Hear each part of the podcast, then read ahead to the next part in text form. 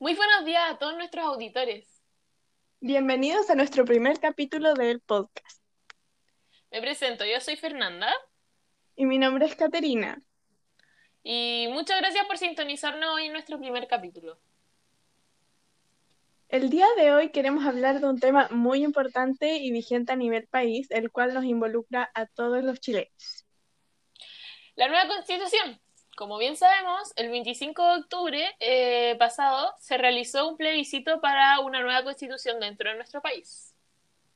Bueno, durante este periodo previo a las votaciones, diferentes colectivos eh, han expresado su opinión respecto a la constitución vigente y los cambios que creían pertinentes para la nueva. Eh, uno de los que ha causado mayor impacto es el colectivo feminista, el cual será nuestro tema central el día de hoy.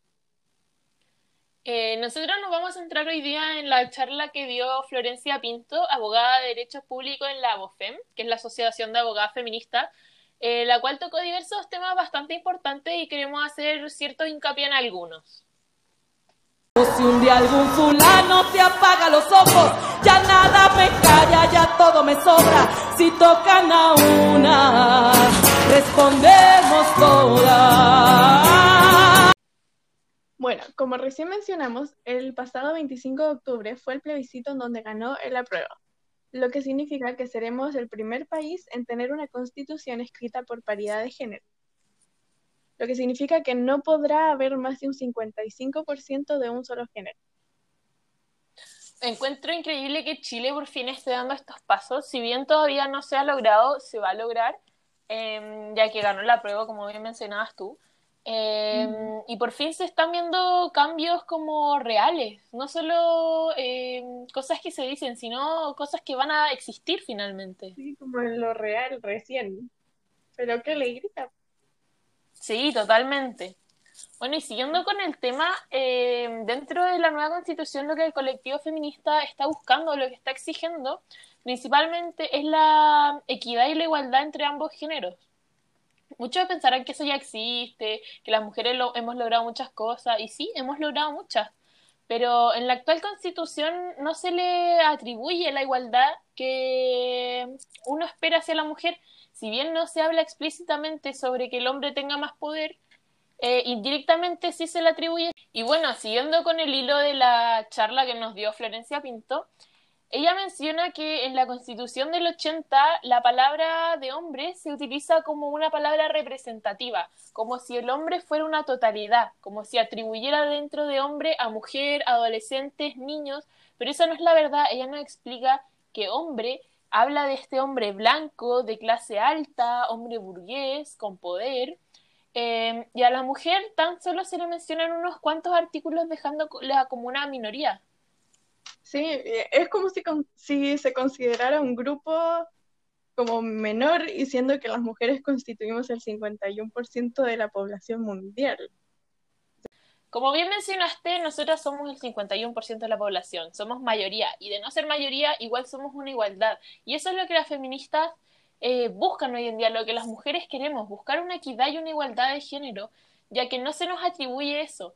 Como bien mencionaba, la Constitución del 80 solo ocupa una vez la palabra mujer, y es en el artículo 19, en el, en el cual se menciona que la mujer y el hombre son iguales ante la ley tienen esta igualdad.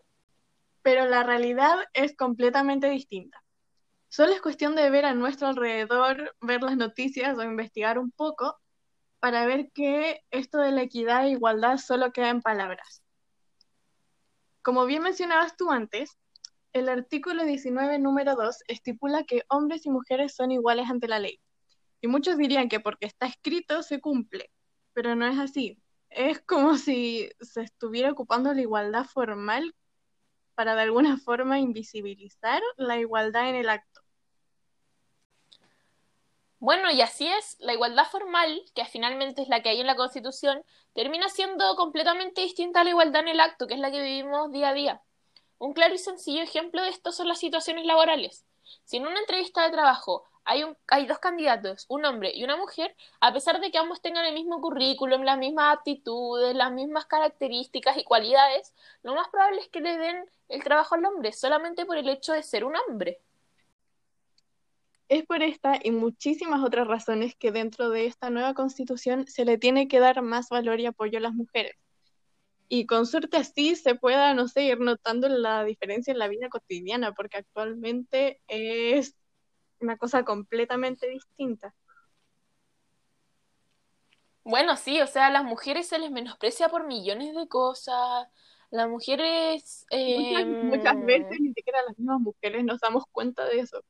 Eso es lo peor. Eso, de- Como está tan como dentro de la sociedad está tan normalizado eso, Sí. el machismo, el patriarcado, entre mujeres muchas veces nos pasa lo mismo. Y eso es lo que queremos cambiar. Y ustedes dirán, ¿cómo con una constitución vas a cambiar lo que la sociedad piense? Bueno, esa finalmente es la base, es lo que juntos tenemos que construir para que pueda cambiar la, la sociedad, el entorno, el actuar de las personas. Si no tenemos una buena base, no vamos a poder seguir construyendo hacia arriba.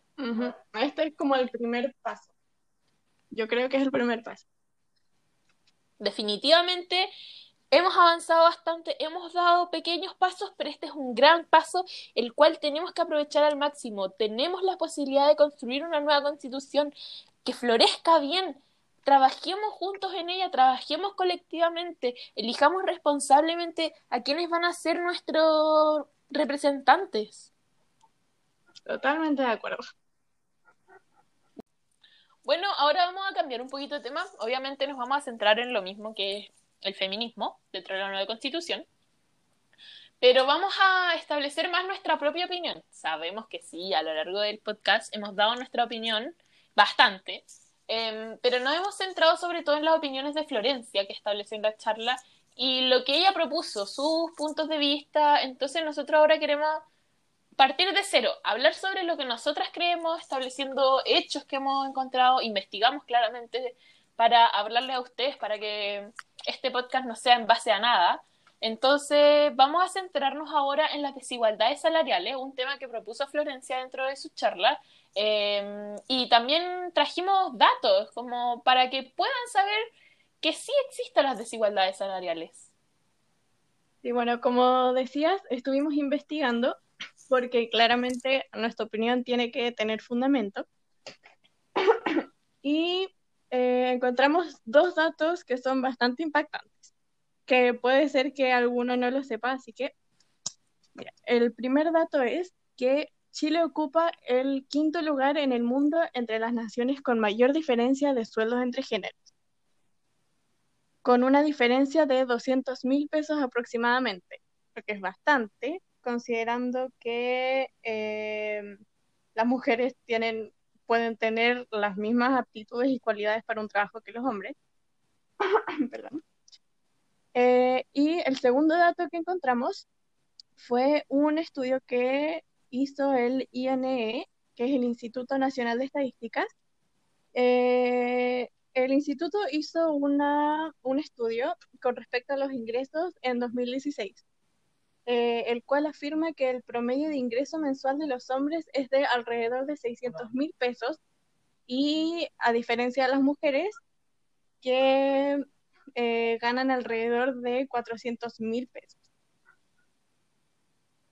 Yo de verdad cuando escuché estos datos por primera vez quedé impactada, quedé impresionada por la desigualdad que existe. O sea, em, ¿cómo es posible que muchas veces es el mismo trabajo, es las mismas cualidades, son las mismas aptitudes puestas a un trabajo y que hayan 200 mil pesos de por medio? O sea, lo encuentro realmente inaceptable. Yo sabía, tenía conocimiento de que existía tal una desigualdad, pero no tan grande. O sea, aparte de que las mujeres re- podemos realizar el mismo trabajo que los hombres, la mayoría de estas son las que se encargan luego de la casa, de los hijos, de pagar las cuentas, finalmente del trabajo doméstico, teniendo así una carga mental y social muchísimo más grande que los hombres. Y aún así, la desigualdad, la balanza está en contra hacia nosotras. Encuentro realmente inaceptable esto. Sorry por mi alteración, pero es que no, no me puedo quedar callada con respecto a eso.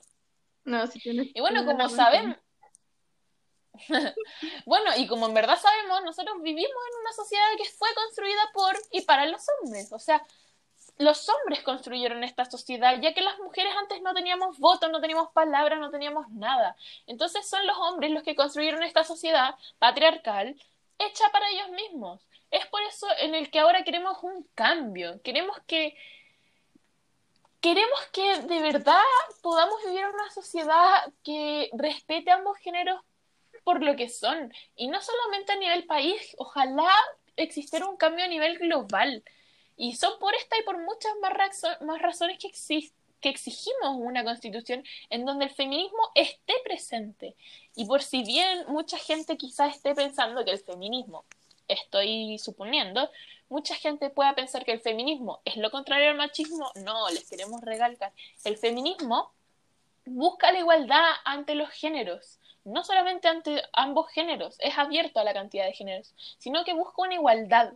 Aquí no estamos buscando ser superior que los hombres, estamos buscando un igual, estamos buscando poder estar tranquilas y no sentirnos que somos menos. Porque no lo somos. Eso, y finalmente lo que buscamos es que se nos trate con el debido respeto que merecemos.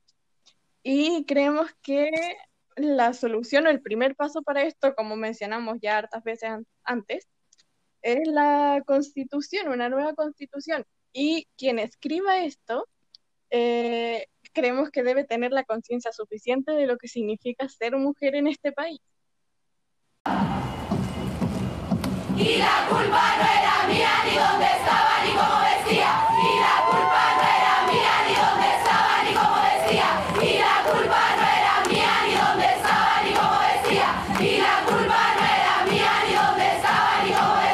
Bueno, eh, lamentablemente se nos está acabando el tiempo, así que tenemos que ir concluyendo con este capítulo. Eh, y para terminar, queremos recalcar que este proceso que está viviendo Chile es un momento histórico. La paridad de género es algo que nos ha costado mucho a muchísimas generaciones y ahora que se están dando las oportunidades, no podemos quedarnos atrás y desaprovecharlas. Tenemos que aprovechar al máximo en dar nuestra opinión, de alzar nuestras voces, todo esto.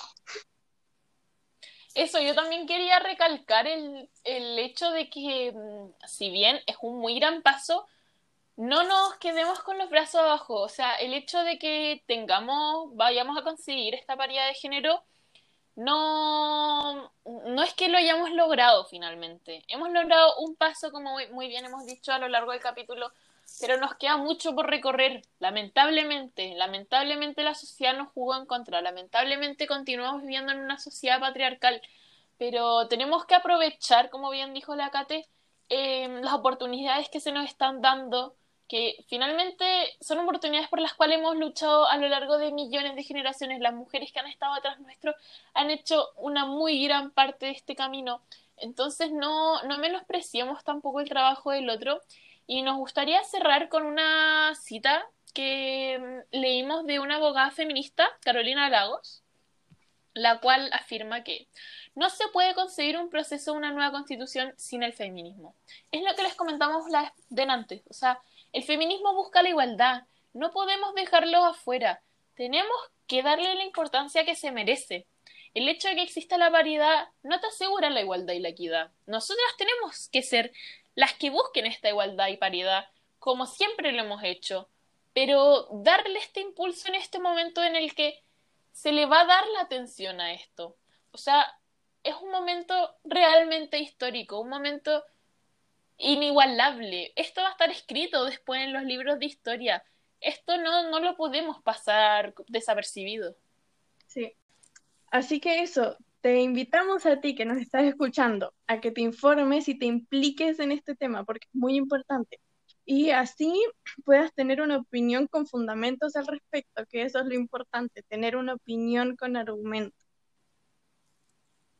Así que eso, muchísimas gracias por escuchar nuestro podcast. Agradecemos mucho que te hayas quedado hasta el final. Eh, esperamos que te haya servido, que te lo lleves a la vida y eso. Eso, que estén muy bien todos, les mandamos muchos cariños y recuerden que, que esta lucha sigue en pie y que no, no va a terminar hasta que consigamos la igualdad que merecemos. Así que que tengan un muy buen día. Saludos a todos, a todas, a todos. Muchas gracias. Adiós. Y nos vemos en un próximo capítulo. Adiós.